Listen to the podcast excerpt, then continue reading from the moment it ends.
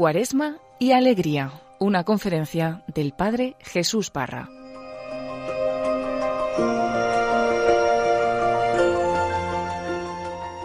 Muy buenas a todos los radioyentes de, de Radio María. Está con ustedes el Padre Jesús Parra, que me han pedido hoy que les hable de la cuaresma y la alegría.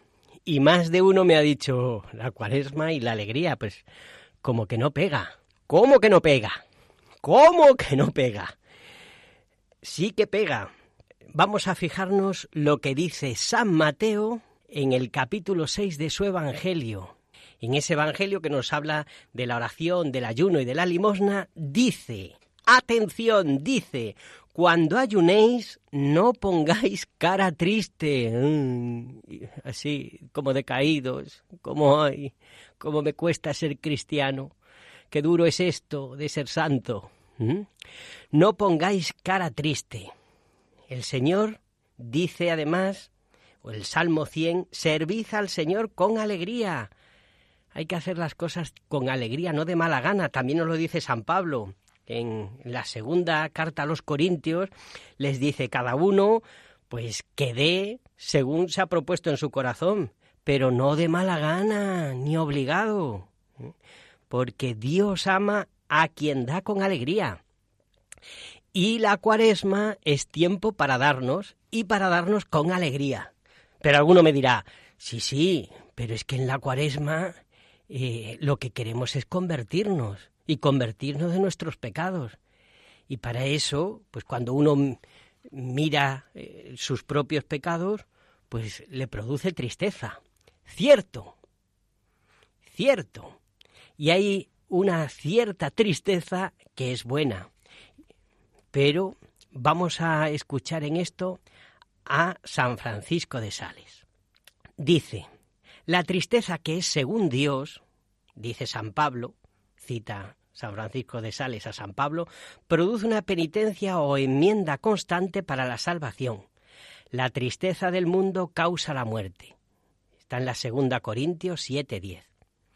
Y dice, comentando esto San Francisco de Sales, así pues, la tristeza puede ser buena o mala, según los efectos que cause en nosotros.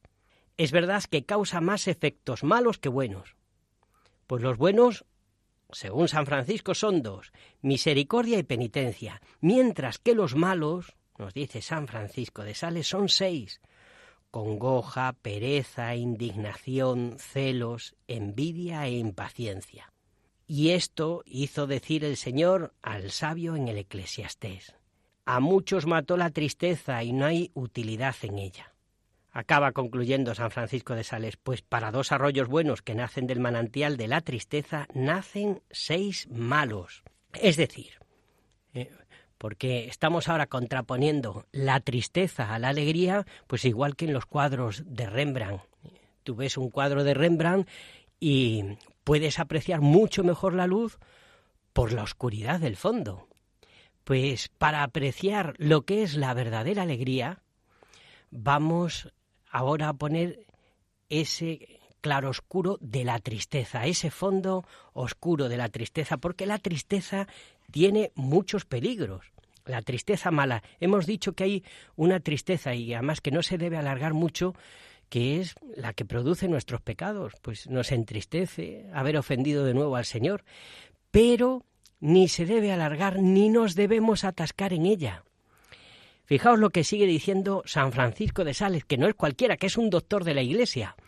Dice, la tristeza mala turba el alma, la llena de inquietud, le ocasiona temores desordenados, causa disgusto en la oración, aturde y debilita la cabeza, deja el alma sin consejo, sin resolución, sin juicio y sin ánimo, y agosta las fuerzas. En una palabra, es como un invierno riguroso que marchitara toda la hermosura de la tierra y aletargara a todos los animales. Porque la tristeza quita suavidad al alma y la deja como paralítica y privada de todas sus facultades. Por eso muchas veces también el demonio nos engaña bajo capa de bien, y de humildad, diciendo, ay, pues te tienes que entristecer, porque eres un gran pecador y, y lo que nos quiere es encerrar en la tristeza, en ese callejón sin salida. Esto es tan peligroso que ha llegado a constituir en la Iglesia una herejía, la herejía que se llama el jansenismo. Los jansenistas eran eh, excesivamente serios. El jansenismo nació pues en el siglo XVII y la enseñaba un teólogo que se llamaba Hansen y de ahí viene el nombre de la herejía. Era bastante pesimista este hombre, Hansen. Me recuerda a un niño que tuve yo en catequesis en, una parroquia que, eh, que era muy pesimista, este niño. Todo, todo lo veía oscuro. Eh, si decía yo, porque les daba yo catequesis a ese grupo, y si decía yo, oye, ¿y dónde está Jaime? Este decía, a lo mejor se ha muerto. Yo, pero hombre, no. O si estaban jugando con, con el interruptor, eh, estábamos en un prefabricado, y si estaban jugando con el interruptor, digo, no, no, no juguéis con el interruptor, y acababa este la frase diciendo, sí, porque se puede producir un cortocircuito y acabamos todos carbonizados. Digo, no, hombre, lo, lo miraba todo desde la perspectiva más negra. Y es que un día que les hablé, un domingo, les hablé de zaqueo, y que Zaqueo era así pequeñito y que eh, tenía muchas ganas de ver a Jesús y un día Zaqueo que se enteró que Jesús pasaba por allí se subió a un árbol que esto es muy parecido a la cuaresma ¿eh? Eh, buscar a Jesús para encontrarse con él, pues se subió a un árbol y desde allí vio a Jesús, pues conté toda la historia. Y el domingo siguiente les pregunté a ver si se acordaban. Digo, ¿os acordáis de de un amigo de Jesús del que os hablé el domingo pasado. Y este, que era tan pesimista, casi nunca levantaba la mano. Y eso que había premios. Y ese domingo la levantó. Y digo, hombre, pues hay que aprovechar que este ha levantado la mano. Digo, a ver, ¿quién es el amigo de Jesús que se subió a un árbol? Y dice, Judas, y se ahorcó. Digo, vaya, vaya hombre. Vaya, hombre. Digo, pues sí, claro, lo tuve que arreglar como pude. Digo, pues sí, hombre, tienes razón, pero yo me refería a saqueo y tal, y le tuve que dar el premio, porque digo, bueno, no va a ser todo negro en su vida. Pero esto es muy curioso. Eh, mucha gente, cuando habla de la Iglesia eh, y de los males y los pecados de la Iglesia, es gente que se fija, como este niño, en Judas Iscariote. Bueno, pues si es santo de su devoción. Yo, mucha gente que, que, dice, es que tal cura ha hecho, pues le digo, igual hubiera pasado en, tiempos de Jesús. Hay algunos que se hubieran fijado en los otros once apóstoles y en la Virgen María y en Jesús, y habrá algunos, como tú, que solo se fijan en Judas Iscariote, pues cada uno. nuestro, nuestro corazón es, es como un molde. Y, y hay muchas veces, pues, vamos adaptando aquello que se adapta a nuestro corazón. Si en el corazón pues tienes amargura, pues buscarás amargura. Y si, si tienes rencor, pues buscarás rencor. Si quieres ser devoto de Judas Iscariote, pues, pues qué pena. Esto ocurre muchas veces y por eso es importante que, que veamos lo bueno que hay en la Iglesia y en el seguimiento de Cristo, lo bueno que hay en seguir los mandatos del Señor, en que el Señor nos enseñe a vivir como en el Evangelio, porque es la vida más feliz y la más plena. Pues dicho esto, si os parece, vamos a ver cómo hay que vivir con alegría las medicinas que el Señor nos da para, para sanar nuestro corazón. Nuestro corazón está enfermo, por el pecado. Eh, y la concupiscencia, pues, eh, nos hace muchas veces tender al pecado y, alejarnos de Dios. Nuestro corazón está enfermo y el Señor nos dice, ahora es tiempo de gracia, ahora es tiempo de salvación. La cuaresma es un tiempo que hay que aprovechar. Y para eso, decíamos antes en el Evangelio de San Mateo, nos propone el Señor tres medicinas para el alma. Oración, ayuno y limosna. Vamos a ver cómo eh, estos tres medicamentos, oración, ayuno y limosna, hay que vivirlos con alegría, ¿eh? para que den fruto en nuestra alma, para que funcionen bien. Y vamos a empezar con la oración. Dice el Salmo 94, que lo rezamos en el invitatorio muchos días, en, en los laudes. Dice, ojalá escuchéis hoy la voz del Señor, no endurezcáis el corazón. Luego, lo que hay que hacer en, en cuaresma es ablandar el corazón para que escuchemos la voz del Señor, eh, ponerlo a remojo, eso es la oración, eh, poner a remojo el corazón y que se vaya ablandando porque lo tenemos endurecido, es como un caparazón en el que pues solo estoy yo. Y es que se rompa ese caparazón y, y que se vaya ablandando y estemos a gusto junto al pecho del Señor, como San Juan en, la última cena. Mirad, la oración, eh, decía Santa Teresita del Niño Jesús, que es una mirada dirigida hacia el cielo. Si es que estamos siempre mirando nuestros problemas, esta tierra, como si esto durara para siempre, y esto no dura para siempre. Y estamos aquí tan embotados, tan preocupados de lo que a mí me pasa, de lo que tengo, que, que no ensanchamos el corazón. La oración es para abrir el corazón mm, y los pulmones del alma hasta los últimos alveolos que entre la gracia de Dios. Pues la oración siempre será alegría cuando nos fijemos en la eterna alegría de Dios.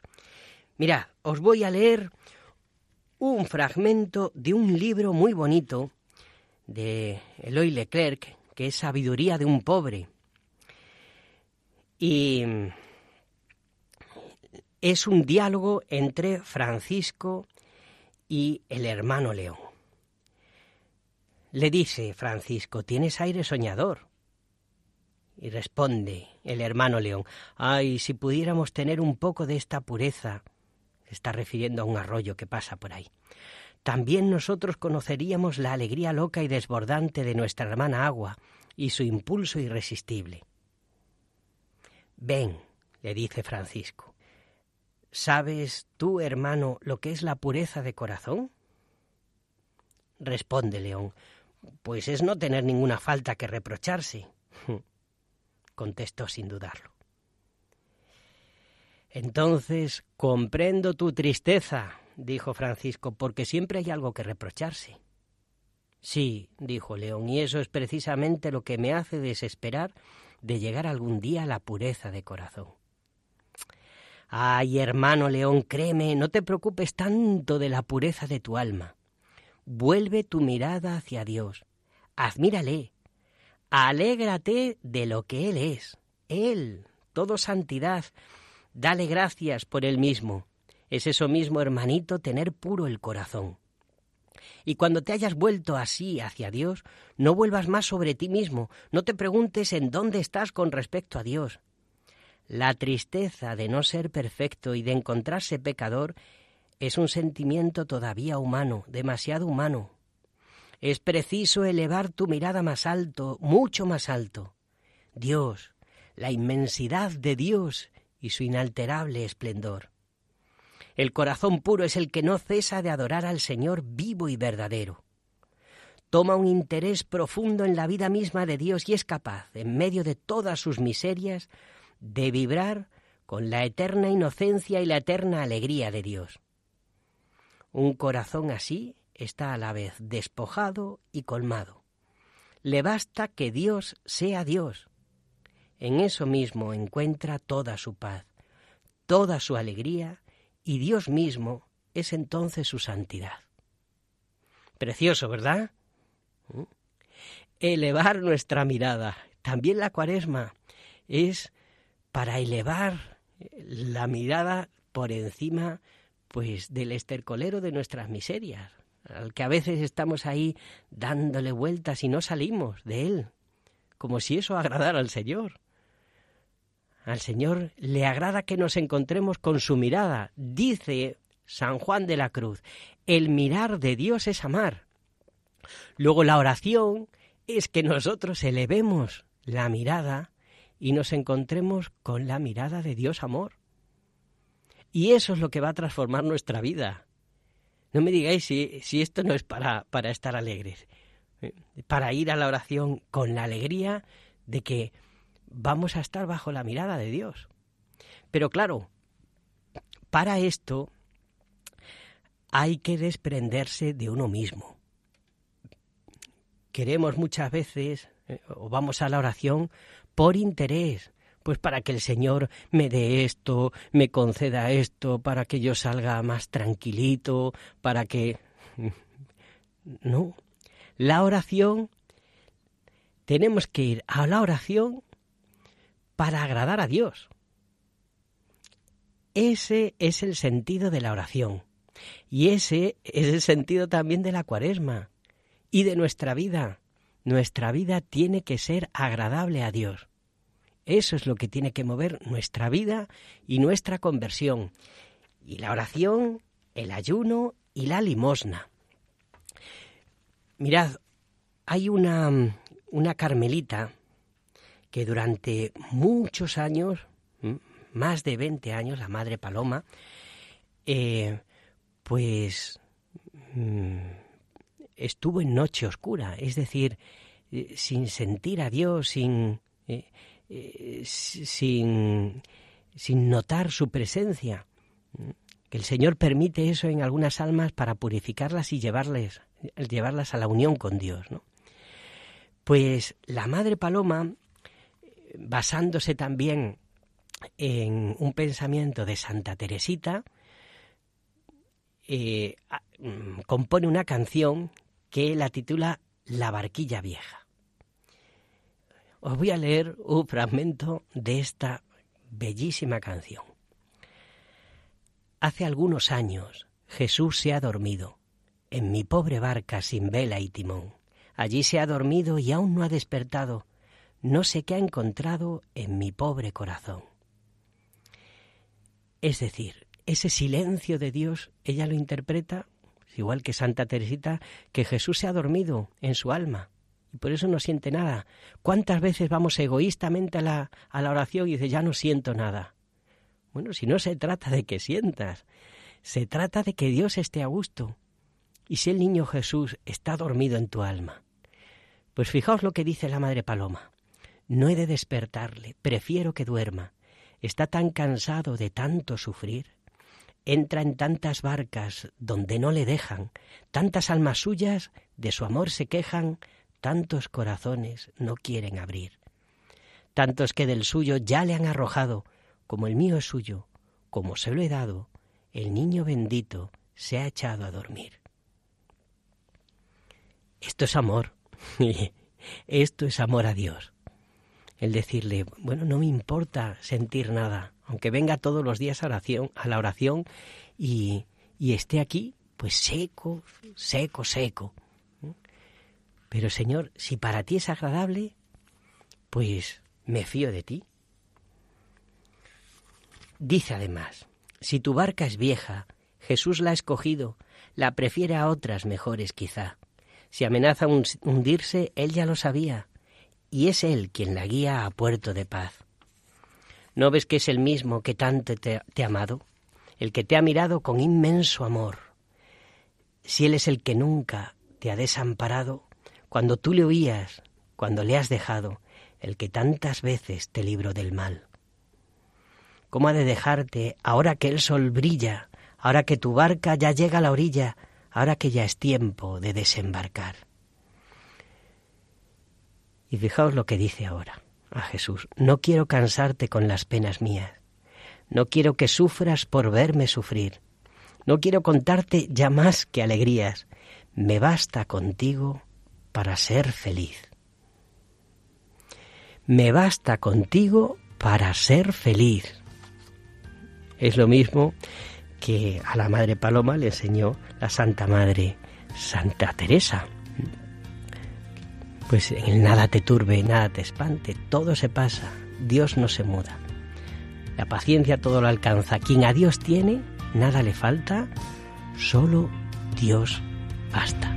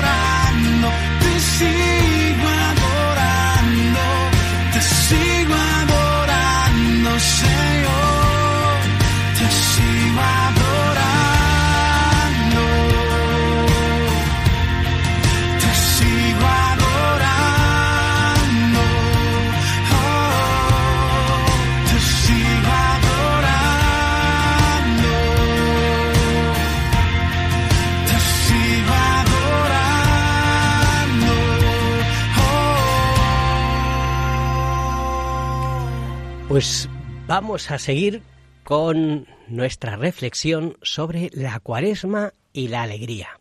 Y hemos hablado de la alegría y la oración, que es una de las medicinas para sanar nuestra alma, para convertirla. Pues vamos con la segunda, el ayuno. ¿Qué es el ayuno? ¿Es simplemente privarnos de alimentos? Lo es. Y la abstinencia que es no comer carne, que no es ninguna tontería, porque es un signo que hacemos en la que nos unimos todos los hermanos cristianos de todo el mundo. La abstinencia es no comer carne. Y el ayuno, el ayuno de, de, de privarnos de algo de la comida, es un signo de un ayuno mucho más profundo, pero un signo que también conviene hacer, claro. Pero ¿cuál es el verdadero ayuno? El ayuno del pecado y en el fondo el ayuno de nosotros mismos. Cuando Cristo dice, el que quiera seguirme, que se niegue a sí mismo. Ese es el verdadero ayuno, el negarnos a nosotros mismos. En, Estados Unidos, ya hace bastante tiempo, a uno se le ocurrió, porque esto eh, se le ocurre a los norteamericanos, estos estudios así tan raros, pues a uno se le ocurrió ver en las conversaciones telefónicas cuál era la palabra que más se repetía o el tema eh, que, que más se repetía. Esto ya fue hace años, hoy a lo mejor eh, se lo hubieran prohibido hacer por, porque hubiera sido una violación de la intimidad, pero eh, el caso es que hizo el estudio y, y llegó a la conclusión con mucho, con muchísima diferencia, la palabra y el tema que más salía en la mayoría de las conversaciones era yo, yo, yo, yo, mí, me, conmigo, mí, a mí, yo, yo, yo. Porque nos creemos el centro del mundo. Ese yo del que estamos llenos, pues es del que nos tenemos que vaciar. Porque dice San Juan de la Cruz, Dios es la fuente y cada cual recibe según lleva el vaso. Si uno va con el vaso boca abajo, no recibe la fuente del amor de Dios. Ese es el peor de los pecados, el pecado contra el Espíritu Santo, cuando uno se cierra y no quiere que entre nada del amor de Dios, ni una gota. Ese es llevar el, el vaso boca abajo. Pero lo podemos llevar boca arriba, como nosotros, que deseamos todos llenarnos del amor de Dios, pero que el vaso vaya lleno de cosas, de afectos desordenados, que nuestro, que nuestro vaso pues, esté lleno de otras cosas que son incompatibles con Dios. Y que pues dejamos muy poco sitio al amor de Dios. Y luego nos quejamos pues, si es que eh, si es que me cabía muy poquito pero habrá que limpiar el vaso y habrá que vaciarlo de todo lo que no es Dios. Ese vaciar el vaso ese es el ayuno A mí me da pena cuando escucho a alguien que, que dice, esto es tan bueno que tiene que ser pecado. Yo creo que a Dios le, le debe entristecer eso, si precisamente el pecado no tiene nada de bueno. El pecado, y si uno repasa su vida, se da cuenta que los mayores disgustos, eh, las mayores tristezas de su vida han venido provocadas por el pecado propio o por el pecado de otros. Luego, si todos ayunáramos del pecado, no me diréis que no, no viviríamos en un cielo aquí, un cielo en la tierra. Por eso también la alegría tiene que ver con el ayuno. Os recordaba al principio lo que nos decía Mateo en el capítulo 6. Cuando ayunéis, no pongáis cara triste. ¿eh? No vayáis por ahí pues diciendo, mira, qué bueno soy y qué pena doy, porque estoy desgastado de tanto ayuno y de tanto negarme a mí mismo.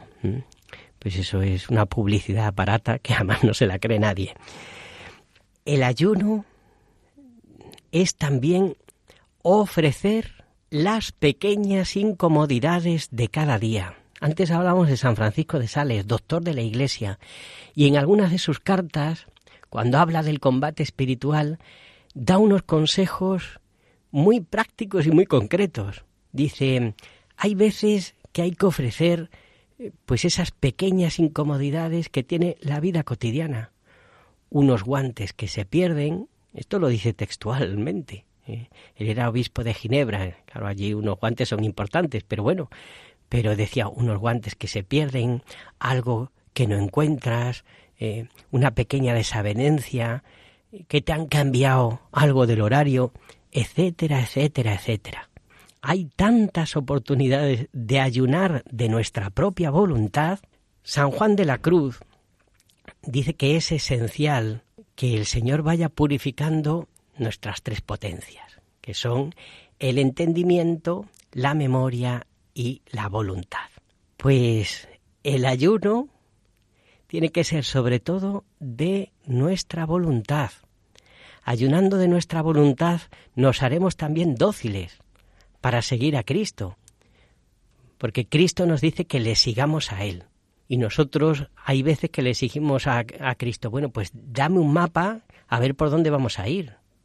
No, el Señor puede ir por donde Él quiera y te va a llevar por donde Él quiera. Y la docilidad es seguirle con alegría por donde Él nos lleve. Si es que a veces imaginamos nuestra vida como tiene que ser y en cuanto el Señor hace un requiebro y va por otro lado nos enfadamos con Él. Cuando no nos salen las cosas como nosotros teníamos previsto, ya salta la ira dentro de nosotros. Pues eso es signo de que no ayunamos de, de, nosotros mismos y de nuestra propia voluntad.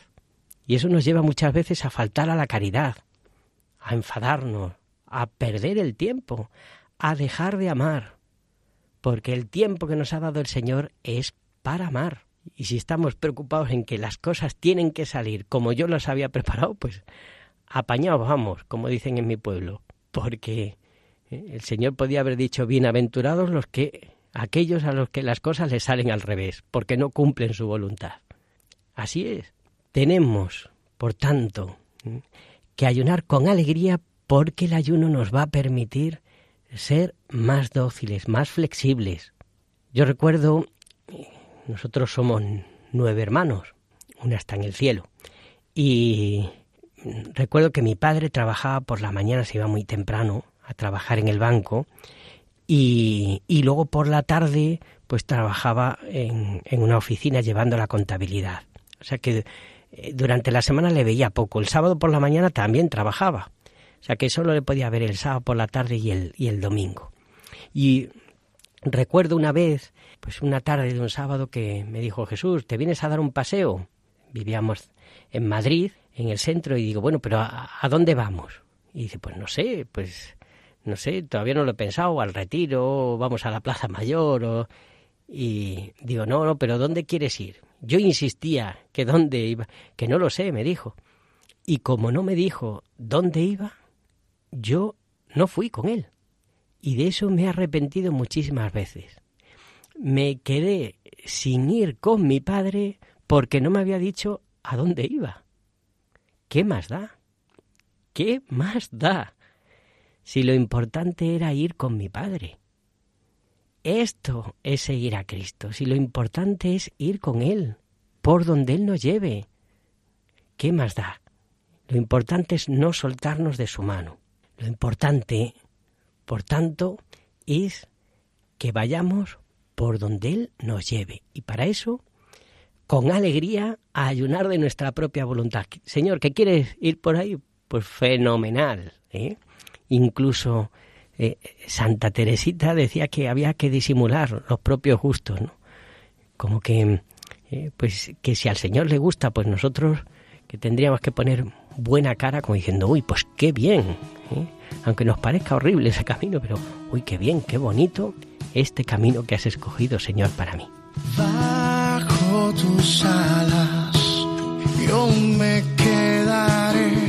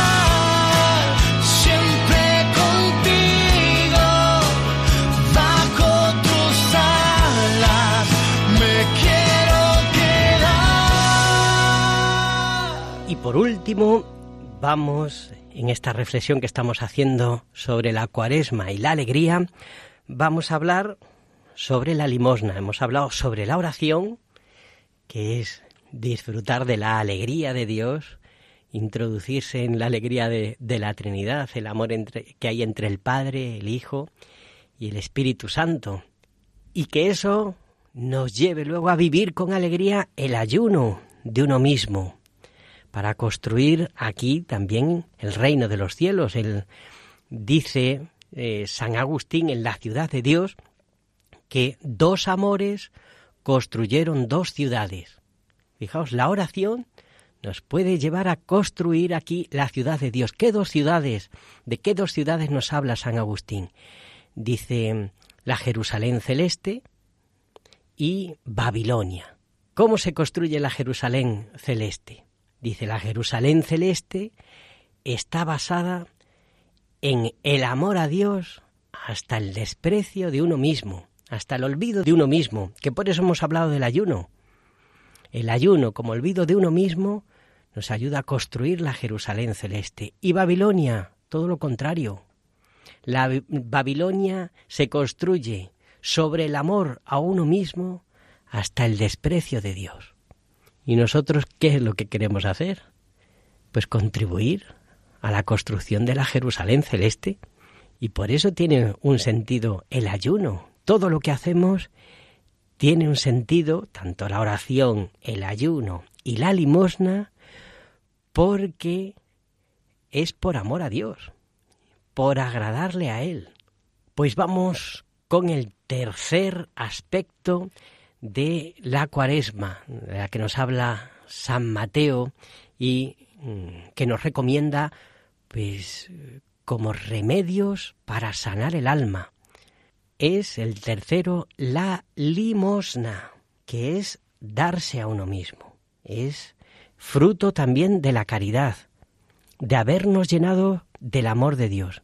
Si nos llenamos del amor de Dios, derramaremos ese amor en los demás. Recuerdo en una de las casas de la Madre Teresa de Calcuta un enfermo que había conocido a la Madre Teresa me decía que él, este enfermo era musulmán, pero que él no olvidaría nunca la mirada de la Madre Teresa, porque decía, en esa mirada yo reconocía el amor de Dios. Pues la caridad, la limosna, es esa caridad que tiene que desbordar, mm, ese amor de Dios que tiene que desbordar eh, en nuestros corazones para darlo a los demás. Hay muchas maneras de hacer limosna. Primero, pues eh, la más obvia y la que pues solemos hacer y además todos los domingos también en la Eucaristía. Por eso compartimos nuestro dinero, pues de los bienes, de los beneficios, de aquello que nos ha dado el Señor, pues dar una parte. Pero no se puede quedar ahí. La limosna tiene que ir más allá. Y la limosna, porque esto es una cadena. Hemos empezado con la oración. La oración nos ha llevado al ayuno y el ayuno nos lleva a la limosna. Pero es que la oración es donde nos damos cuenta que nosotros somos también mendigos. ¿Qué hacemos en la oración? Mendigar el amor de Dios. Y como nosotros, que somos mendigos y Dios nos da continuamente, ¿cómo no vamos a dar nosotros de nuestras migajas, que muchas veces si lo que damos es tan poco, aunque sea nuestro tiempo y nuestro saber y nos queremos tan importante, pero ¿qué es lo que nosotros damos comparado con lo que Dios nos da? Alejandro Magno un día se encontró con un mendigo y, y pues el, el, mendigo cuando se acercó a Alejandro Magno con pues para que le diera algo, dice pues eh, me conformo con lo que sea. Y como se dirigió directamente a él, a Alejandro Magno, pues le cayó en gracia y le dijo, pues mira, vengo de conquistar cinco ciudades y te voy a dar el gobierno de una de ellas. Y el mendigo cuentan que, que se rió. ¿eh? Se creía que Alejandro le estaba tomando el pelo. Y esto no le gustó nada a Alejandro Magno. Dice, ¿te ríes? ¿Acaso no te lo crees? Cuando te vayan a dar algo, mira la dignidad de aquel que te lo ofrece. ¿A qué se refería Alejandro Magno? Que él sí que podía darle una ciudad. Otro a lo mejor no, pero Alejandro Magno sí. Pues, ¿cuánto nos puede dar Dios? Pues todo.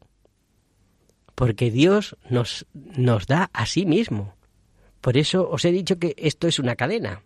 Si en la oración caemos en la cuenta que Dios se nos da, pues entonces la respuesta es el ayuno, que es nosotros mismos, vaciarnos de nosotros mismos. Y como consecuencia de ese ayuno viene la limosna. ¿Y qué limosna nos piden los que tenemos alrededor? Pues que les queramos tal y como son, que soportemos con paciencia pues sus rarezas, sus defectos, porque todo igual que soportan las nuestras, que sepamos asumir, como nos decía también antes San Francisco de Sales, los pequeños inconvenientes de la vida, pero también los que nos provocan los demás. También es un momento para, para dar limosna. Pues la misericordia con los demás, el perdón con los demás, la limosna eh, que nos exige el Señor, porque si no, no se nos perdonarán nuestros pecados. Si nosotros no perdonamos al que nos mendiga el perdón, ¿cómo nos va a perdonar el Señor? No, y además se lo decimos en el Padre nuestro todos los días. Perdónanos nuestras ofensas, como también nosotros perdonamos a los que nos ofenden. Luego, esta limosna es esencial. Si vas a presentar tu ofrenda y ves que tienes algo contra tu hermano, pues es que tienes que ir, antes de presentar la ofrenda, tienes que ir a reconciliarte con él. Luego, la limosna del perdón la limosna de nuestro tiempo. Uy, ya viene este a contarme otra vez lo mismo. Ya, pero... ¿Y si lo necesita? ¿Y si es el único descanso que tiene su alma? Pues dale de tu tiempo si tu tiempo no es tuyo. Tu tiempo te lo ha regalado el Señor. Pues dale de tu tiempo. A mí me da pena cuando eh, pues escuchas eh, a un consagrado que pues da testimonio y dice todo, todo a lo que ha renunciado. Pues yo es que tenía una carrera y una novia y, un deportivo y lo que sea. Y lo cuentan de tal manera que parece que, que han dejado algo. Pero ¿qué es eso comparado con Dios? En el fondo queda uno muy mal cuando dice esas cosas, porque porque dices, pero bueno, si, si es que es tan grandísima la diferencia que, es que estoy hablando aquí de chucherías. Igual, pues cuando un sacerdote, una persona consagrada, eh, va con cara de cansado. Nos dice San Mateo, no pongáis cara triste cuando ayunéis, pero tampoco cuando deis limosna o cuando estéis entregando vuestra vida.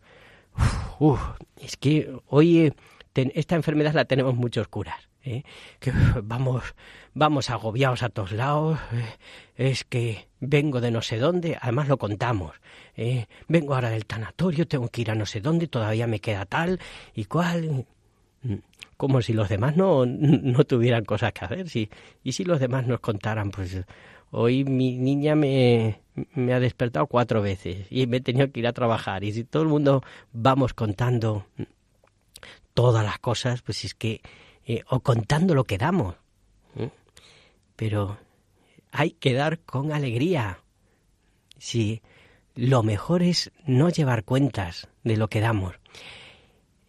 Y esto le pasó a Santa Teresita. Antes hablábamos del jansenismo, pues el jansenismo llegó incluso al ambiente espiritual de, mm, del que estaba rodeado también Santa Teresita. Y una, a una de las monjas, pues un día le dijo Santa Teresita que ella no quería que Dios contase sus obras buenas. Y, la otra hermana se asustó. Dice, pero bueno, eh, entonces, si, si Dios mm, no cuenta sus obras buenas, ¿qué va a ir? Va a presentarse eh, con solo con las obras malas. Y decía Santa Teresita, no, me presentaré con las manos vacías. Y Dios, que es justo, si ve que yo no cuento mis obras buenas, Él tampoco contará mis obras malas. Es la audacia de alguien que cree que justicia y misericordia coinciden en el corazón de Dios, con esa confianza del que da por amor, no llevando la cuenta, pues eh, es que es, eh, es de un racanismo esto de llevar las cuentas de lo que hago o de lo que le doy a Dios. No, no, no. También la cuaresma está para dar con alegría, con generosidad, si Él nos lo ha dado todo. Yo recuerdo cuando era pequeño, cuando pues era el cumpleaños de mi padre o el de mi madre, o, era un día especial, pues si tenía que comprar algún regalo, ¿quién me daba eh, el dinero? Pues si era el cumpleaños de mi madre, pues me lo daba mi padre. Aparte de que yo le hiciera algo, un dibujo, si había que comprar algo, yo no tenía dinero. ¿Y quién me lo daba mi padre? Y al revés, si era para mi padre, pues ¿quién me lo daba mi madre? ¿Quién nos da a nosotros todo, todo, absolutamente todo lo que damos? Dios nuestro Padre. Pues mucho ánimo a seguir la cuaresma con alegría, ¿eh? no con esas caras tristes, que es que alguno no se creerá que somos cristianos o que estamos siguiendo a Cristo. Dice, ¿esto a quién siguen? ¿Eh? Esto, estos que van así, como derrumbados por la vida, estos son los seguidores de Cristo. No, hombre, no. Nosotros tenemos que dar muchísimas gracias a Dios.